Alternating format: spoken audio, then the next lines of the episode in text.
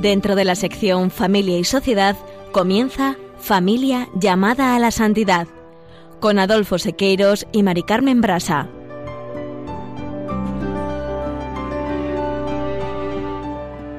Muy buenos días, queridos oyentes de Radio María y familia Radio María. Bienvenidos un lunes más al programa Familia llamada a la Santidad. Hoy continuamos con el capítulo 6 del Directorio de la Pastoral Familiar, la familia, la sociedad y la Iglesia, a la luz de la Familiares Consorcio y la Moris Leticia, dedicando el espacio a la familia como comunidad en diálogo y comunión con Dios y como fermento de santidad. En la sección Esposos en Cristo utilizaremos como referencia el libro de Juan de Dios Larru y Granados, Esposos y Santos, Diez Caminos de Santidad Conyugal. En esta sección, Juana, Julio y Seque se acercarán a la vida de Giovanni Guerri y Rosetta Franchi, un matrimonio italiano cuyo actual proceso de beatificación encuentra su razón principal en vivir con fe y amor las pruebas de la vida cotidiana en medio de la realidad conyugal. La grandeza de su testimonio estriba en mostrarnos que la santidad está en poner a Dios en el centro del proyecto de nuestras vidas y en enseñarnos que se puede vivir el Evangelio en lo ordinario de manera extraordinaria. Y ya en el colofón veremos eh, con Juana Merino y Manuel Díaz Salazar la importancia de la oración a la luz de la exhortación por sinodal Amoris Leticia. Directorio de la Pastoral Familiar.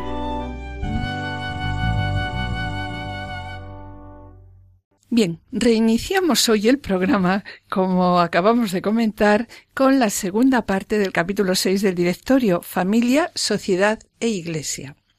En programas anteriores hemos visto ya la importancia de la familia como célula primera y fundamental de la sociedad, la familia como escuela de sociabilidad y espacio primero de humanización, el deber que tiene la familia de actuar y tomar parte como familia y en cuanto familia en la vida de la sociedad. Y también hemos hablado, Mari Carmen, de la dimensión política y del acceso a los medios de comunicación, de las políticas familiares y también del asociacionismo familiar, tal como refleja el directorio. Y en el segundo punto del tema 6 del directorio, Familia Iglesia, Hemos presentado ya en varios programas anteriores la misión de la familia como iglesia doméstica, la importancia de la familia como transmisora de la fe y como familia evangelizadora y misionera. Y en el programa de hoy hablaremos de la familia como comunidad, en diálogo y comunión con Dios y como fermento de santidad como nos recuerda el apartado 558 cuando del directorio, ¿no? Cuando dice que la verdadera fuente de la vida familiar es el amor de Cristo. Forma parte de la misma vida familiar el cuidado y fomento de ese trato personal y específico que permite una comunión de vida explícita con Dios Padre, Hijo y Espíritu Santo. Esto es lo que pide aquí el directorio. ¿Qué es lo que nos pide? Pues llevar una vida santa. Y lo refrenda a continuación diciendo, este es el cometido que la familia cristiana puede y debe ejercer en íntima comunión con toda la Iglesia a través de las realidades cotidianas, cotidianas de la vida conyugal y familiar. Y quiero añadir que la Familiares Consorcio en el apartado 55 reitera que de esta manera la familia cristiana está llamada ¿a qué está llamada? Pues a santificarse como familia y además también está llamada a santificar a la comunidad eclesial y al mundo. Sí, Adolfo, y sobre lo que acabas de decir, pues el directorio, este mismo apartado, también nos recuerda que el sacramento del matrimonio, que presupone y especifica la gracia santificadora del bautismo, fundamenta esta misión propia de la familia. Aquí es donde se ejercita de manera privilegiada el sacerdocio bautismal del padre de familia, de la madre, de los hijos, de todos los miembros de la familia en la recepción de los sacramentos, en la oración y en la acción de gracias, con el testimonio de una vida santa.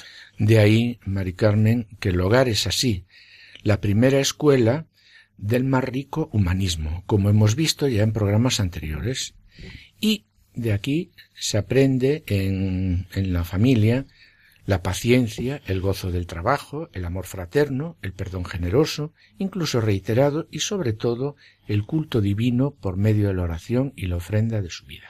Sí, esto que acabas de decir ya lo recordaba el Vaticano II en la Radio Spes cuando decía que la familia es escuela del más rico humanismo y sobre ello pues este documento, este mismo documento nos aporta pues unas recomendaciones cuando dice que para que la familia pueda lograr la plenitud de su vida y misión se requiere un clima de benévola comunicación y unión de propósitos entre los cónyuges y una cuidadosa cooperación de los padres en la educación de los hijos.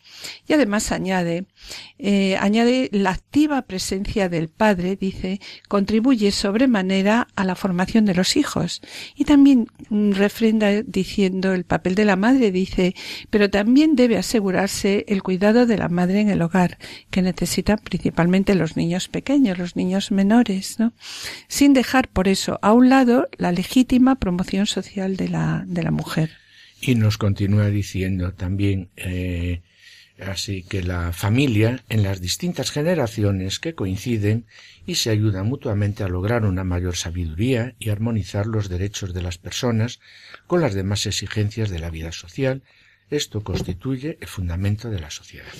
Como vemos, el acompañamiento y ayuda a la familia, Adolfo, ya a mitad del siglo pasado preocupaba a la Iglesia, ¿no? En los últimos documentos desde el Vaticano II.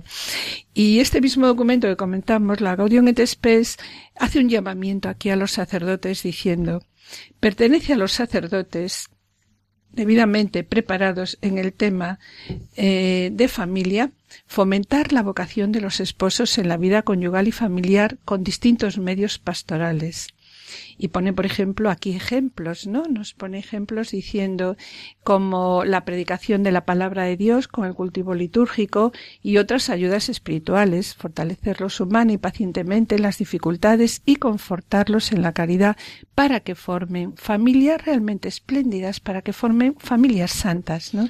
Sí, y es curioso, Mari pero al releer la Gaudium et Spes del Vaticano II, nos lleva a recordar tanto la Familiares Consorcio como la Amor y Leticia, en lo que Francisco repite en varias ocasiones, en las que nos dice que los seminaristas y sacerdotes deberían acceder a una formación más amplia sobre el noviazgo y el matrimonio, y no sólo en cuanto a la doctrina.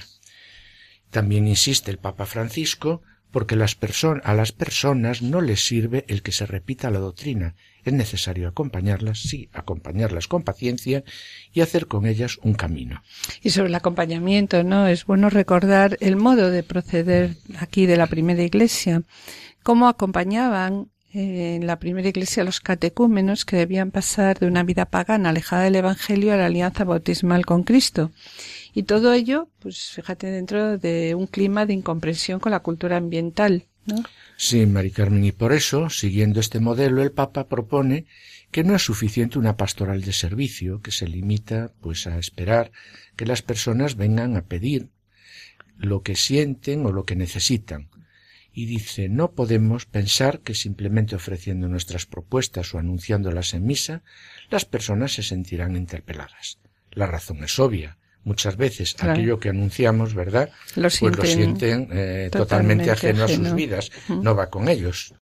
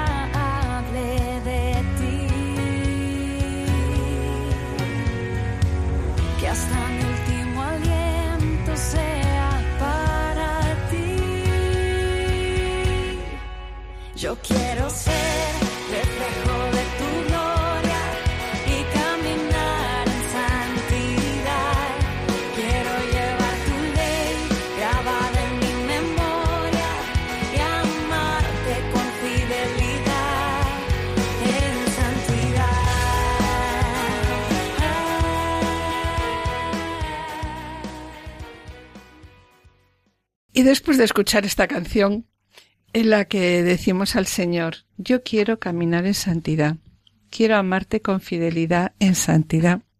Volvemos de nuevo al directorio de la familia del consortio. Y muchos de nuestros oyentes, Adolfo, dirán que esta misión que se presenta a la familia y al matrimonio, esto de llevar una vida santa. para llevar una vida santa, claro, Que la familia cristiana está llamada a santificarse y a santificar, como nos dice el directorio, a la comunidad eclesial y al mundo, pues es un reto, ¿no? Es un reto que las familias vemos muy lejano. Realmente eh, imposible, nos parece, a pesar de la ayuda de la gracia. Además, la palabra santidad también nos parece algo ajeno a nosotros. Pensamos que solamente pueden ser santas aquellas personas consagradas, similares a las que están en los altares, y que, bueno, pues que los matrimonios y familias pues no podemos optar a la santidad, ¿no? Tienes razón, Mari Carmen, eh, y tienen razón los que presentan esta inquietud, pero Jesús no nos ha dejado eh, solas a las familias y a los matrimonios, nos ha propuesto un camino. ¿Y cuál es ese camino? ¿Cuál es pues, el camino a la santidad? Pues este camino está claro, es el camino, ese camino, pues es la palabra de Dios y los sacramentos vividos en familia ¿De qué manera? Pues como pequeña iglesia doméstica. Sí, pues además de la palabra de Dios y los sacramentos, Cristo también enseñó a los apóstoles su pedagogía. ¿Y en qué consistía su pedagogía? Pues en un trato personal, que siempre comenzaba con un pequeño gesto y contenía una vitalidad tan grande que era capaz de cambiar el mundo. Y nosotros, si queremos seguir a Cristo, pues también debemos empaparnos de esa pedagogía. Sobre esto recuerdo a Juan Pablo II, cuando hablando del seguimiento de Cristo decía, seguir a Cristo es el cimiento esencial de la moral cristiana. Lo que está en juego es la unión con una persona, con la persona de Cristo. Y este es el fundamento, ¿no? de la espiritualidad conyugal. Sí, y además, eh, Papa Francisco en Amor y Leticia recuerda que se ha de partir de la mirada de Jesús insiste mucho en esto. Es el mismo Cristo el que miró a las mujeres y a los hombres con los que se encontró con amor y ternura, acompañando sus pasos con verdad, paciencia y misericordia. Y sobre el seguimiento de Cristo también, Adolfo, quería expresar una vez más el principio de espiritualidad conyugal con la fuerza del Papa Francisco, cuando el Amoris Leticia dice no me cansaré de repetir aquellas palabras de Benedicto XVI que nos llevaban al centro del Evangelio. No se comienza a ser cristiano por una decisión ética o una gran idea, sino por el encuentro con un acontecimiento, con una persona que da un nuevo horizonte a la vida y con ello una orientación decisiva. Qué gran impacto, y así es, Mari Carmen, que esto es el núcleo fundamental se trata del amor verdadero que Cristo ofrece y que nace de un encuentro, sí, de un encuentro, pero un encuentro que pide la conversión. Sí, me gustaría añadir, ¿no? También lo que el directorio presenta hablando, cuando habla de la espiritualidad matrimonial y familiar, y nos dice, esta santidad de vida supone una auténtica espiritualidad, tanto matrimonial como familiar, por la que vivir intensamente los medios de santificación en la propia vocación. Se ha de entender por ello no un modo concreto de prácticas de piedad o determinados acentos en la relación con Dios, sino la manera familiar de vivirla. Así es, y, y Mari Carmen, y a continuación el mismo documento propone que hay que destacar aquí la importancia, pues, de qué, pues, de la plegaria familiar, que está fundada en la oración conyugal del matrimonio y se extiende con la enseñanza y el acompañamiento de las primeras oraciones pues a, los más pequeños, a los más débiles, a los que crecen como son los, los hijos, los niños, para acabar en una oración hecha en común marido y mujer juntos, padres e hijos también juntos. Bueno, pues Adolfo, volviendo a retomar el tema de que todos estamos llamados por Dios al amor y a santificarnos a través del amor, quiero presentar también lo que el Papa Francisco nos recuerda en Amoris Leticia. Y dice, ya así lo leo. Los cristianos no podemos renunciar a proponer el matrimonio con el fin de no contradecir la sensibilidad actual para estar a la moda o por sentimientos de inferioridad frente al descalabro moral y humano. Estaríamos privando al mundo de los valores que podemos y debemos aportar. Es verdad, continúa diciendo el Papa, que no tiene sentido quedarnos en una denuncia retórica de los males actuales, como si como si con eso pudiéramos cambiar algo. Sí, eh, y sobre ello, Mari Carmen, continúa diciéndonos el Papa en la Amor y Leticia, tampoco sirve pretender imponer normas por la fuerza de la autoridad. Nos cabe un esfuerzo más responsable y generoso. Este esfuerzo consiste en presentar las razones y las motivaciones para optar por el matrimonio y la familia, de manera que las personas estén mejor dispuestas a responder a la gracia que Dios les ofrece. Y continúa el Papa Francisco en el número 36 del Amor y Leticia, que leo, al mismo tiempo tenemos que ser humildes y realistas para reconocer que a veces nuestro modo de presentar las convicciones cristianas y la forma de tratar a las personas han ayudado a provocar lo que hoy lamentamos, por lo cual nos corresponde una saludable eh, reacción de autocrítica. Por otra parte, no hemos hecho un buen acompañamiento, continúa diciendo el Papa, de los matrimonios que en sus primeros años, con propuestas que se adapten a sus horarios, a sus lenguajes, a sus inquietudes más concretas.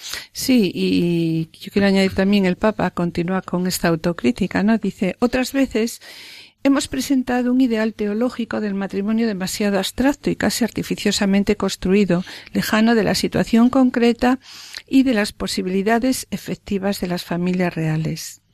Esta idealización excesiva, sobre todo cuando no hemos despertado la confianza en la gracia, no ha hecho que el matrimonio sea más deseable y atractivo, sino todo lo contrario. Sí, Maricarmen, y a mí me gustaría añadir eh, yéndome al número 69 El amor y Leticia, cuando el Papa, el Papa Francisco, haciéndose eco de lo que dice San Juan Pablo II en la Familiares Consorcio, describe que la caridad conyugal es el modo como los cónyuges en su mutuo amor reciben el don del Espíritu Santo y viven su llamada a la santidad. Y también el Amoris Leticia dice que la caridad adquiere matices diferentes según el estado de vida al cual cada uno ha sido llamado. Hace ya varias décadas, cuando el Vaticano II se refería al apostolado de los laicos y destacaba la espiritualidad, ¿no? que brota de la vida familiar, decía que la espiritualidad de los laicos debe asumir características peculiares por razón del estado en este caso del estado de matrimonio y de familia, y que las preocupaciones familiares no deben ser nunca algo ajeno al estilo de vida espiritual. Sí, y también el Papa Francisco añade en el número 317, el amor y Leticia, que las familias alcanzan poco a poco, con la gracia del Espíritu Santo, su santidad a través de la vida matrimonial, participando también en el misterio de la cruz de Cristo que transforma las dificultades y sufrimientos en una ofrenda de amor.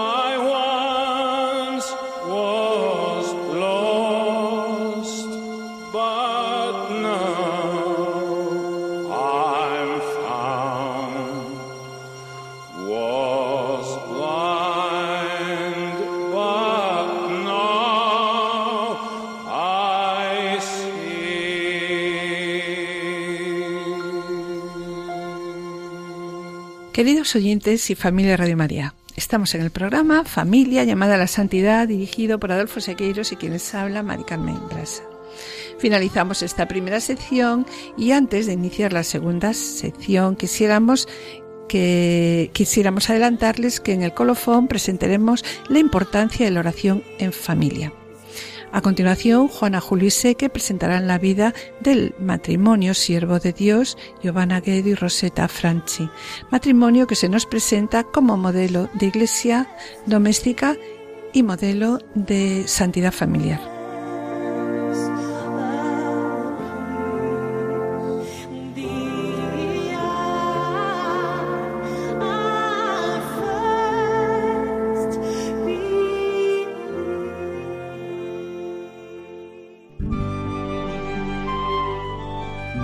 Esposos en Cristo.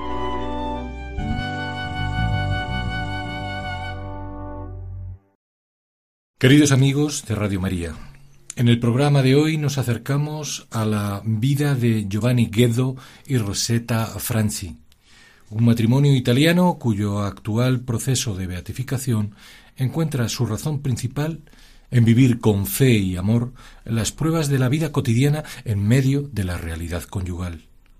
La grandeza de su testimonio estriba en mostrarnos que la santidad está en poner a Dios en el centro del proyecto de nuestras vidas y en enseñarnos que se puede vivir el Evangelio en lo ordinario de manera extraordinaria. Acerquémonos, pues, a las vidas de estos siervos de Dios.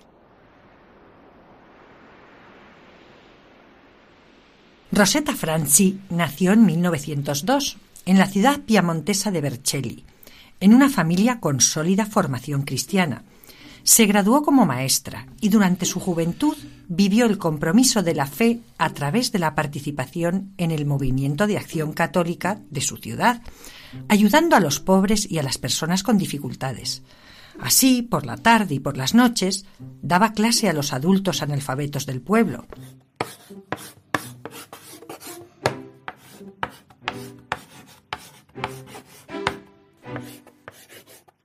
Quienes la conocieron en esta etapa recuerdan que era muy querida por todos, porque era una mujer de paz, que siempre veía los aspectos positivos de las personas.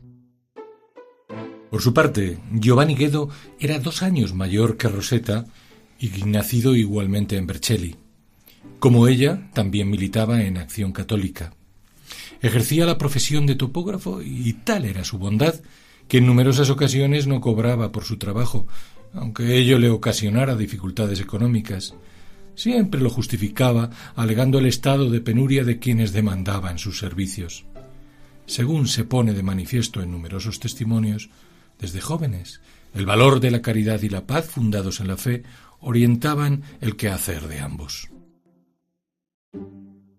Esta armonía en los caracteres y en los valores los guió en el deseo de vivir el camino hacia Dios a través del matrimonio en efecto, se casaron en 1928 y se trasladaron a una localidad cercana llamada Tronchano. Desde el principio allí mostraron su deseo de formar una familia numerosa, rogando además al Señor que les bendijera especialmente de modo que alguno de sus hijos fuera llamado a la vida consagrada. Pues bien, en apenas tres años ya habían sido padres en tres ocasiones.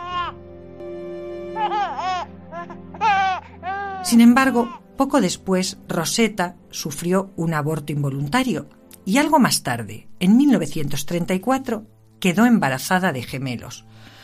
Desgraciadamente murió en el parto y tampoco sobrevivieron las dos criaturas. Fue el 26 de octubre de 1934. Dios, sin embargo, no se había olvidado de la gracia solicitada. Su hijo primogénito, Piero, actualmente es sacerdote misionero. En él, pues, se cumplió el deseo de ofrecer un hijo a la Iglesia y a través de su testimonio conocemos de manera cercana y vívida lo que fue la santidad en las acciones cotidianas de la vida familiar. Así, por ejemplo, nos refiere cuando éramos niños. La fe nos entró en la cabeza y en el corazón de forma natural, como la lengua italiana. Uno aprende el lenguaje casi sin darse cuenta y esto también se aplica a la fe, si la familia es realmente creyente y practicante. Uno de los recuerdos más bonitos que tengo de mis padres con nosotros siendo niños es cuando por la noche, después de la cena, se rezaba el rosario todos juntos, sentados alrededor de la mesa, y éramos ayudados por mi madre y mi padre a rezar el Ave María, manteniendo las manos entrelazadas. Poco después nos llevaban a la cama. También enseñaban a sus hijos la práctica de la caridad. Como recuerda Piero, cuando recibíamos los regalos de Navidad u otros regalitos de parte de los familiares que venían a visitarnos, mi madre nos acompañaba a una familia pobre cercana para dar parte de nuestros dones, que eran pobres cosas, pero importantes para nosotros, unos juguetes, caramelos y chocolates o dulces. Tras la muerte de Rosetta, la familia se trasladó a vivir con la madre y dos hermanas de Giovanni. Él continuaba educando en la fe a sus hijos, acompañándolos a misa antes de ir a la escuela o al trabajo, e impulsándolos a que colaboraran con los sacerdotes.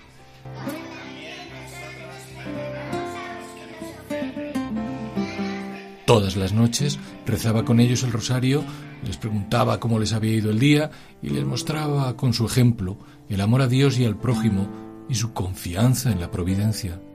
Su generosidad, a pesar de que en casa no sobraba el dinero, era reconocida por cuantos le rodeaban. Daba ejemplo de bondad y en el pueblo le llamaban para mediar en los conflictos como juez de paz.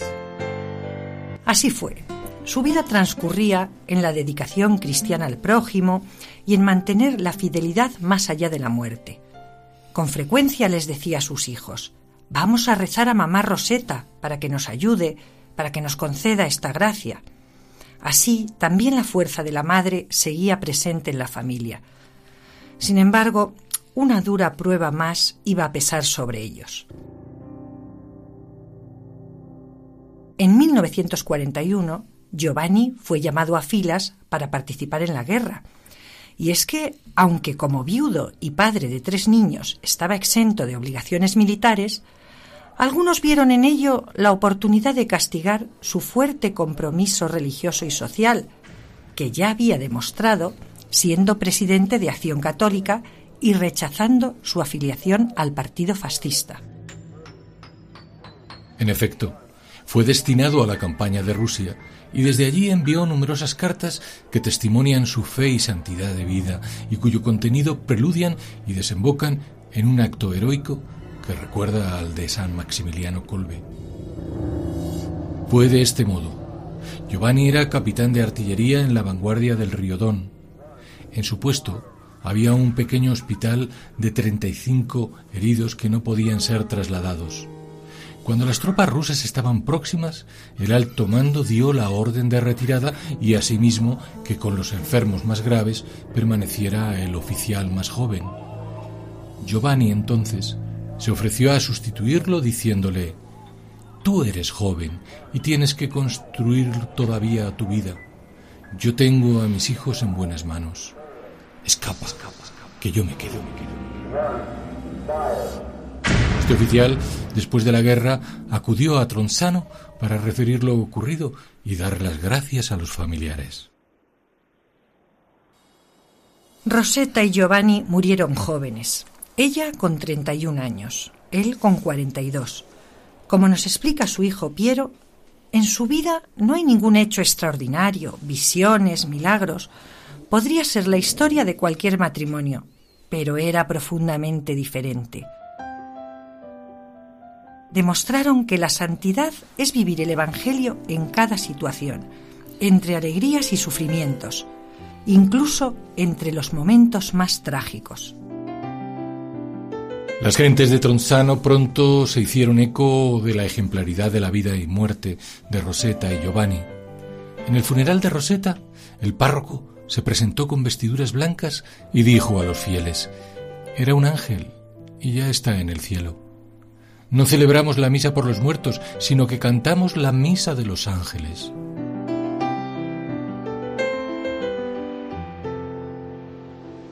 Finalmente, Piero Guedo en 2002, publicó algunas de las cartas que su padre mandó desde Rusia con el nombre de El Testamento del Capitán, y la difusión de este libro fue el inicio de la petición para abrir la causa de beatificación del matrimonio.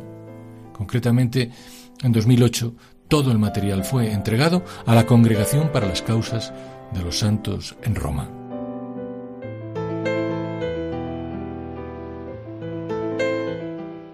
El ejemplo que nos presentan Rosetta Franci y Giovanni Guedo a los matrimonios de hoy es el de una casa verdaderamente cimentada en roca.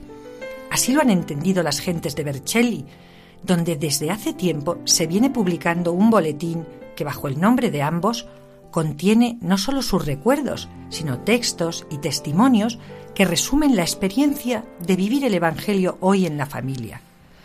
experiencia que en el caso de este ejemplar matrimonio italiano bien puede condensarse, siguiendo a su hijo Piero, en estas hermosas palabras.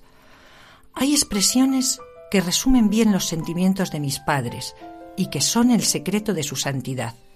Lo más importante es hacer la voluntad de Dios, decía mi madre Roseta. Y mi padre Giovanni añadía, siempre estamos en manos de Dios. Que estos esposos en Cristo, una vez más, nos ayuden a vivir más profundamente y, y, con la ayuda de Dios nuestra vocación conyugal. Queridos oyentes, hasta el próximo programa, Dios mediante.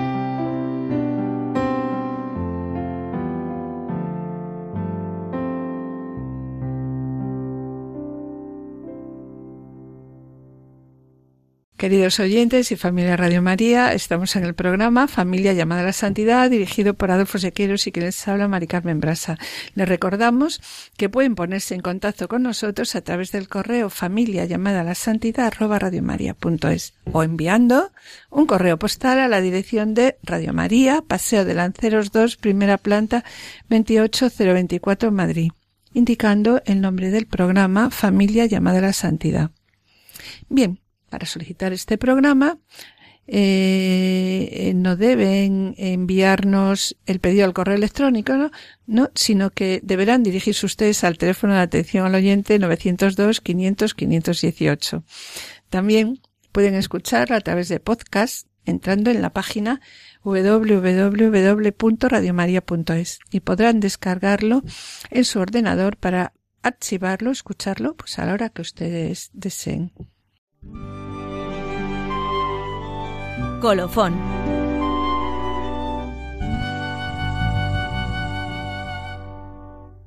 Y hoy nos acompañan de nuevo en el estudio el matrimonio formado por Juana Merino y Manuel Díez Salazar.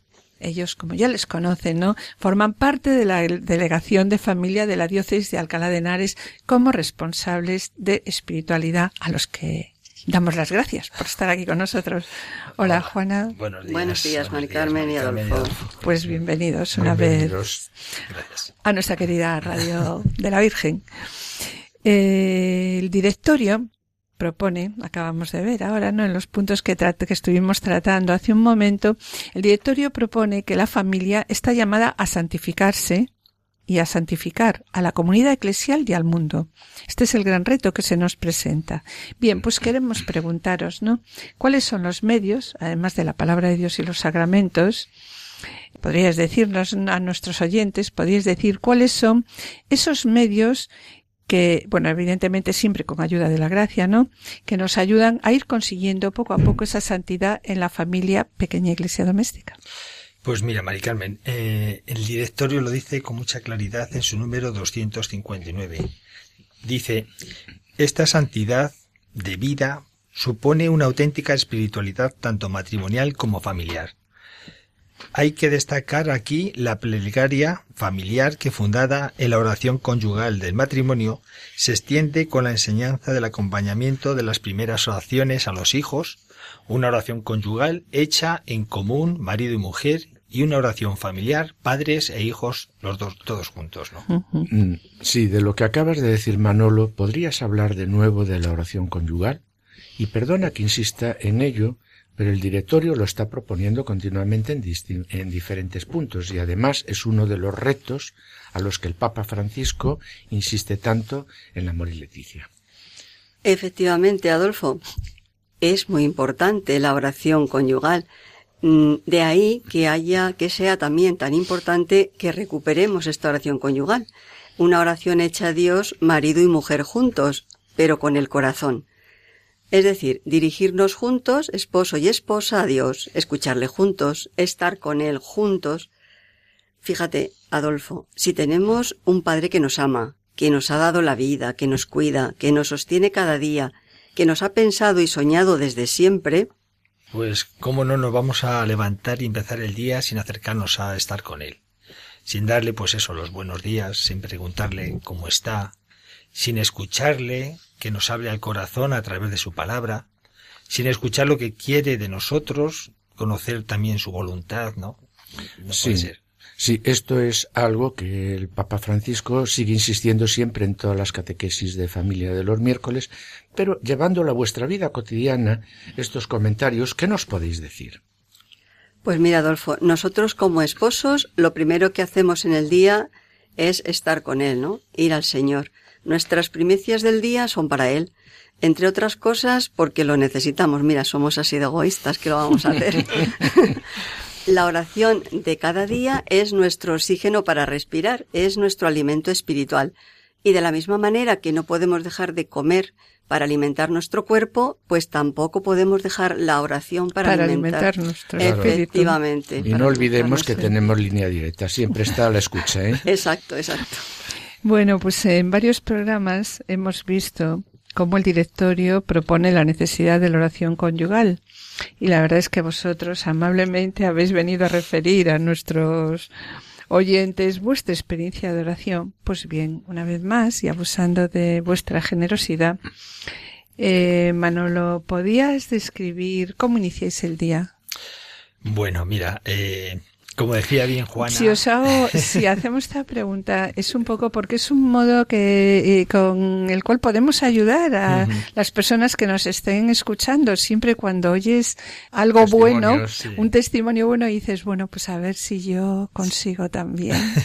Animarse Entonces, animarse. Entonces, algo que nos sirve para animarnos. Sí, pues mira, lo decía muy claro a Juana, ¿no? Nosotros empezamos el día pues con la oración conyugal. ¿Cómo lo hacemos? Pues empezamos leyendo el Evangelio del día, el de la, el que toque de ese día, eh, juntos, la palabra de Dios, ¿no? Hacemos luego un poco de silencio, la interiorizamos en el corazón y para entender y para ver qué es lo que el Señor nos quiere decir a través de esta palabra. Luego nos dirigimos al Señor con una oración en alto, cada uno, pero juntos. Es decir, no es una oración personal, sino que es una oración conyugal, ¿no? Seguidamente, pues hacemos laudes, una oración de acción de gracias, de alabanza y de petición al Señor. Lo fundamental de esta oración conyugal es que abrimos nuestro corazón al Señor juntos y luego procuramos tenerle presente en nosotros a lo largo del día.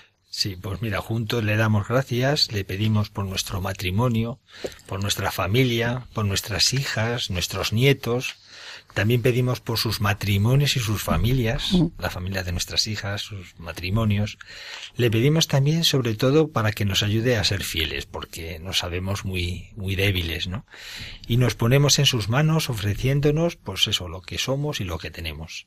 Y juntos, pues tenemos presentes también y le pedimos por todas las personas que nos piden oración. Las, las ponemos en su corazón y le pedimos por sus necesidades, por sus problemas, por las dificultades que, por las que pasan y también por todas las que el Señor, por todas esas personas que el Señor pone en nuestro camino y nos confía a nosotros en el cada día. Sí, también, mira, juntos, pues eh, eh, pedimos por la iglesia. Y sobre todo pedimos por esa iglesia perseguida, también por esa iglesia que vivimos tantas veces un poco adormecida, ¿no? También por la conversión de los perseguidores de estos hermanos nuestros, ¿no? También por los grupos a los que pertenecemos, eh, por nuestro grupo de, los equipos de Nuestra Señora, pedimos también por lo- todos los equipos de la región, de nuestro sector, de nuestra región, de la región en general y también por todos los equipos de- del mundo, ¿no? ¿Para qué? Para que vayamos de la mano de María y seamos fieles en la vivencia de los puntos de esfuerzo, ¿no? Eh, también pedimos, pues, por los conciliarios que nos acompañan, ¿no? Por todos los conciliarios. ¿Para qué? Para que tengan una relación de amistad profunda con el Señor, porque es la mejor manera de que nos pueden ayudar a los matrimonios a vivir nuestra espiritualidad conyugal en este camino hacia la hacia la santidad como, como necesitamos, ¿no? Como cada uno necesita, ¿no? Le pedimos también, tenemos presente, pues, la conversión de los pecadores. Todos somos pecadores y tenemos, eh, el que más y el que menos, pues muchas cosas de que convertirnos, ¿no? Pues es una petición diaria que se la ponemos al Señor en el corazón. Por las almas del purgatorio. Le presentamos y pedimos también por las situaciones de nuestro entorno, de nuestro mundo, por todas esas dificultades y problemáticas que vemos a nuestro alrededor diariamente. Sí, pero no solamente pedimos. Eso íbamos a decir. ahí está. Dice que de, ser, Cuántas de agrade- gracias. de- de ser agradecidos es bien nacido, ¿no? Pues también le damos gracias, ¿no? Le damos gracias por tantas personas como ha puesto en nuestro camino, tantas cuerdas humanas y lazos de amor que nos han ayudado a conocerle y amarle más y mejor, pues con sus enseñanzas, también con sus ejemplos de vida, y pedimos por ellas los que ya han partido a casa del Padre para que lo tengan en su, en su casa, ¿no? Y los que estén por aquí todavía vagando por este mundo, pues para que les ayude a la fidelidad, ¿no? Le damos también gracias y le pedimos por las personas que nos ha confiado y nos confía cada día, ¿no? Pues para que germinen en ellos esa semilla sembrada y que puedan dar pues mucho fruto, el fruto que Él espera de cada uno de ellos, ¿no? Y juntos también le damos gracias, ¿no? Le damos gracias por todo lo que recibimos, por sus- los dones y gracias que continuamente recibimos de Él sin merecerlas.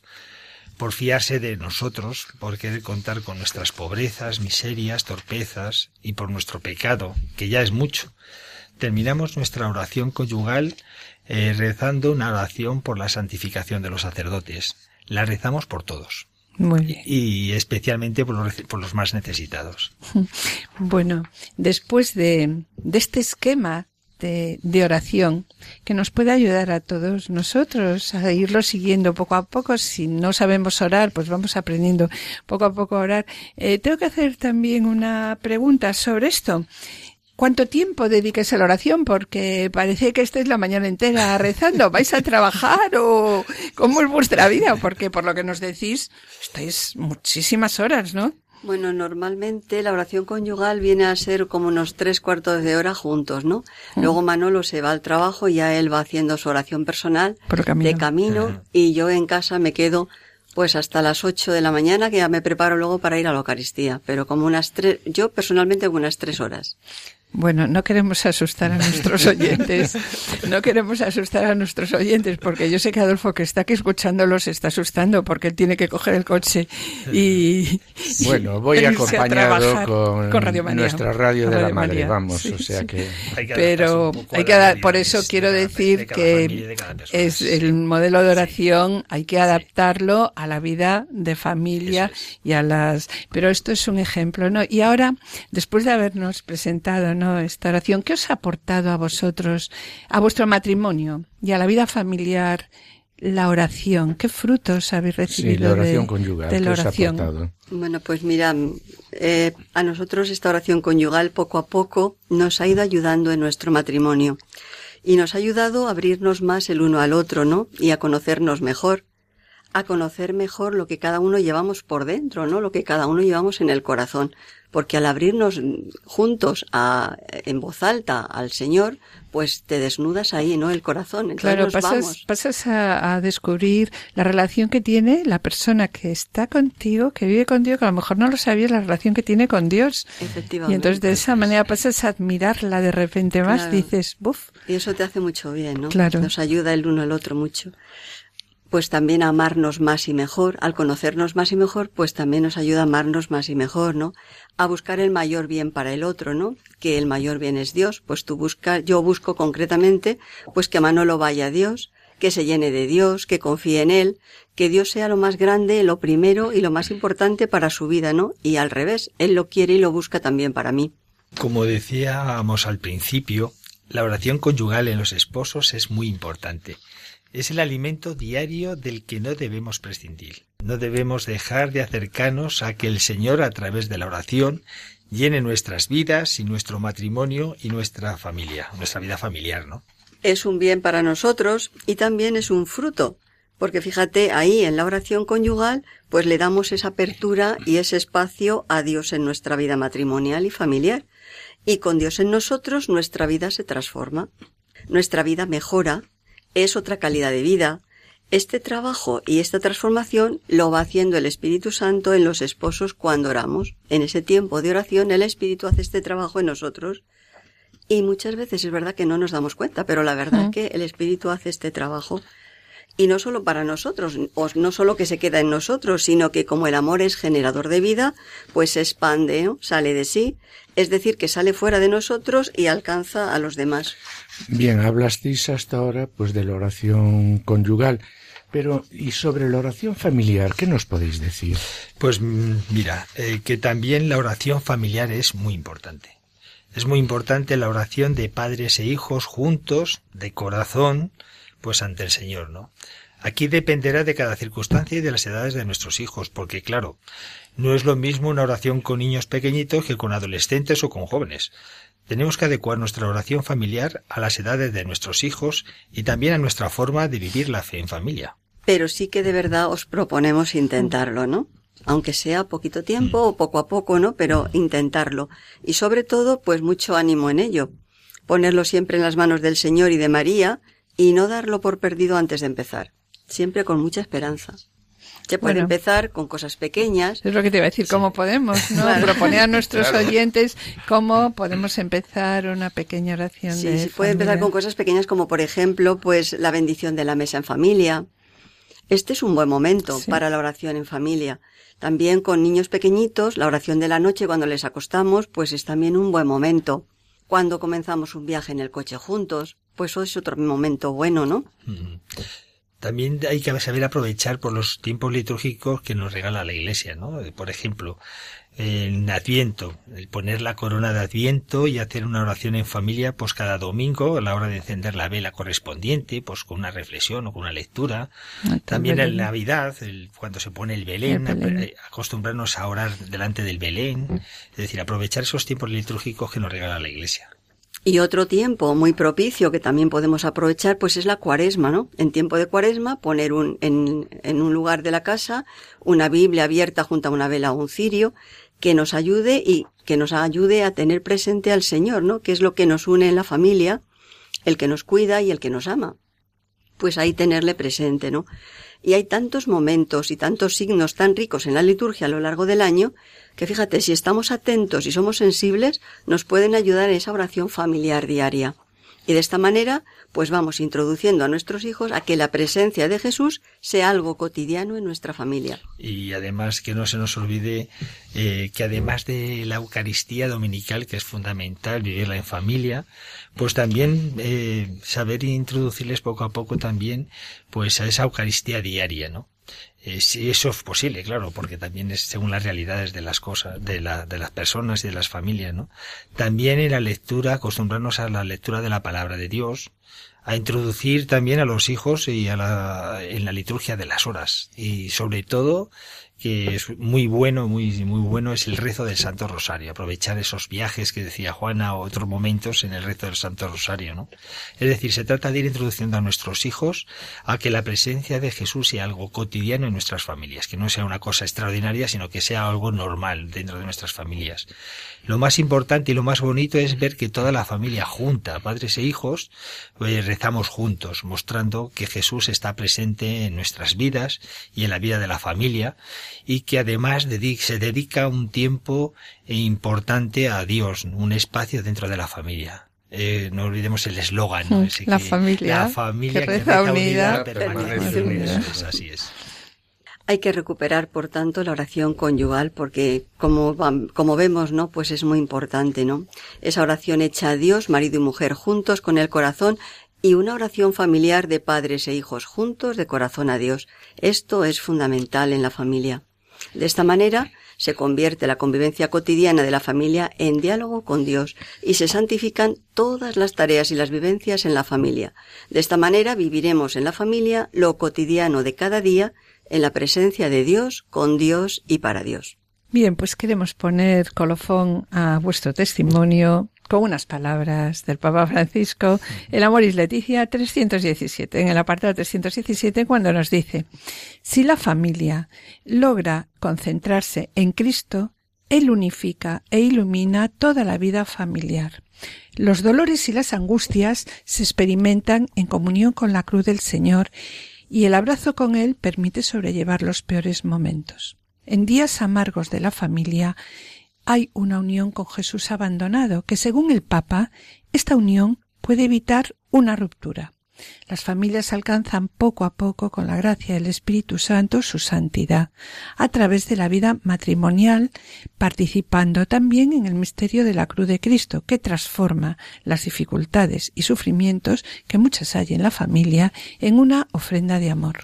Sí, y en el Papa también, en el Amor y Leticia, en el número 318, continúa diciendo, con respecto a la oración en familia, que la oración es un medio privilegiado para expresar y fortalecer esta fe pascual.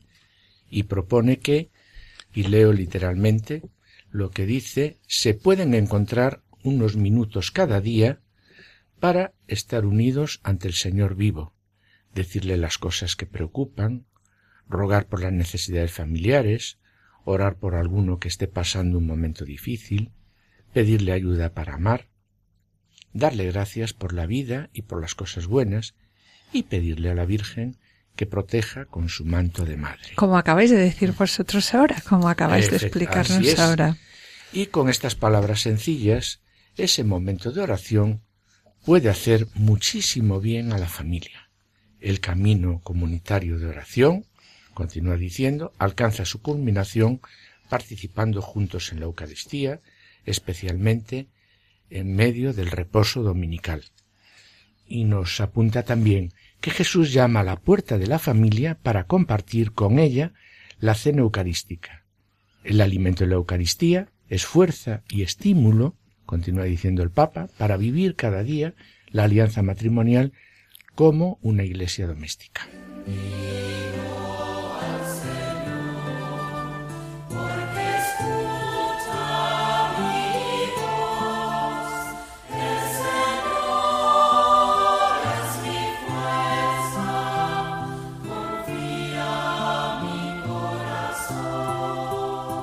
Hoy, mis queridos oyentes, después de haber reflexionado sobre la familia llamada a la santidad, vamos a pedir por la familia pues con estas palabras de la Madre Teresa de Calcuta.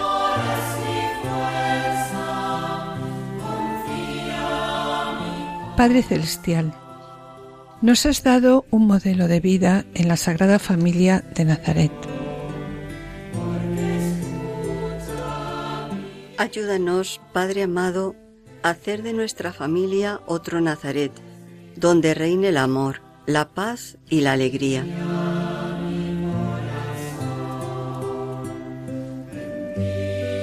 Que nuestra familia sea profundamente contemplativa, intensamente eucarística y vibrante con alegría.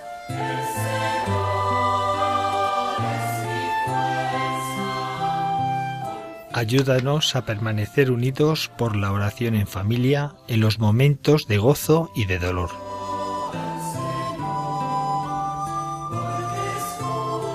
Enséñanos a ver a Jesucristo en los miembros de nuestra familia, especialmente en los momentos de angustia.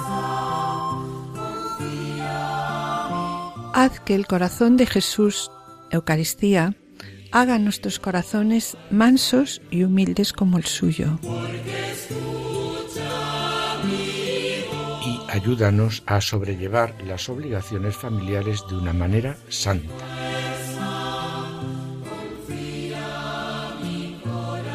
Haz que nos amemos más y más unos a otros cada día, como Dios nos ama a cada uno de nosotros.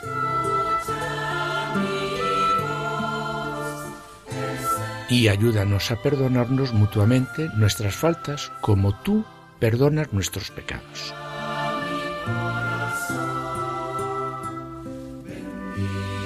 Ayúdanos, oh Padre amado, a recibir todo lo que nos das y a dar todo lo que quieres recibir con una sonrisa. Inmaculado Corazón de María, causa de nuestra alegría, ruega por nosotros. Santos ángeles de la guarda, permaneced a nuestro lado, guiadnos y protegednos. Amén.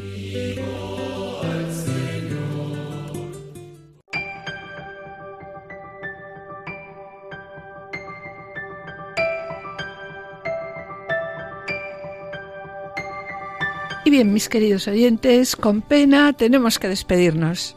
En el programa de hoy hemos presentado a nuestros colaboradores eh, Juana Merino y Manuel Díaz Salazar, miembros de los equipos de difusión de la Pastoral Familiar de la Diócesis de Alcalá de Henares, continuando con el director de la Pastoral Familiar en el capítulo 6. En la sección Esposos de Cristo, Juana, Julio y Seque eh, han presentado la vida del matrimonio Giovanni Guedo y Rosetta Franchi, que eh, se nos presenta como modelo de iglesia doméstica y fermento de santidad.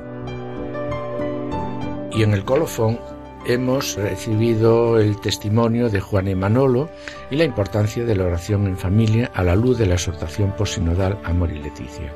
Finalizamos el programa, como siempre, con una adoración de la Madre Teresa Calcuta, en este caso, y agradecemos la colaboración de Yolanda en el control de audición y grabación y sonido. Esperamos estar con ustedes un próximo lunes y muchas gracias por su atención y que el Señor les bendiga. Y hasta la próxima semana, hasta la próxima audición, que el Señor os bendiga.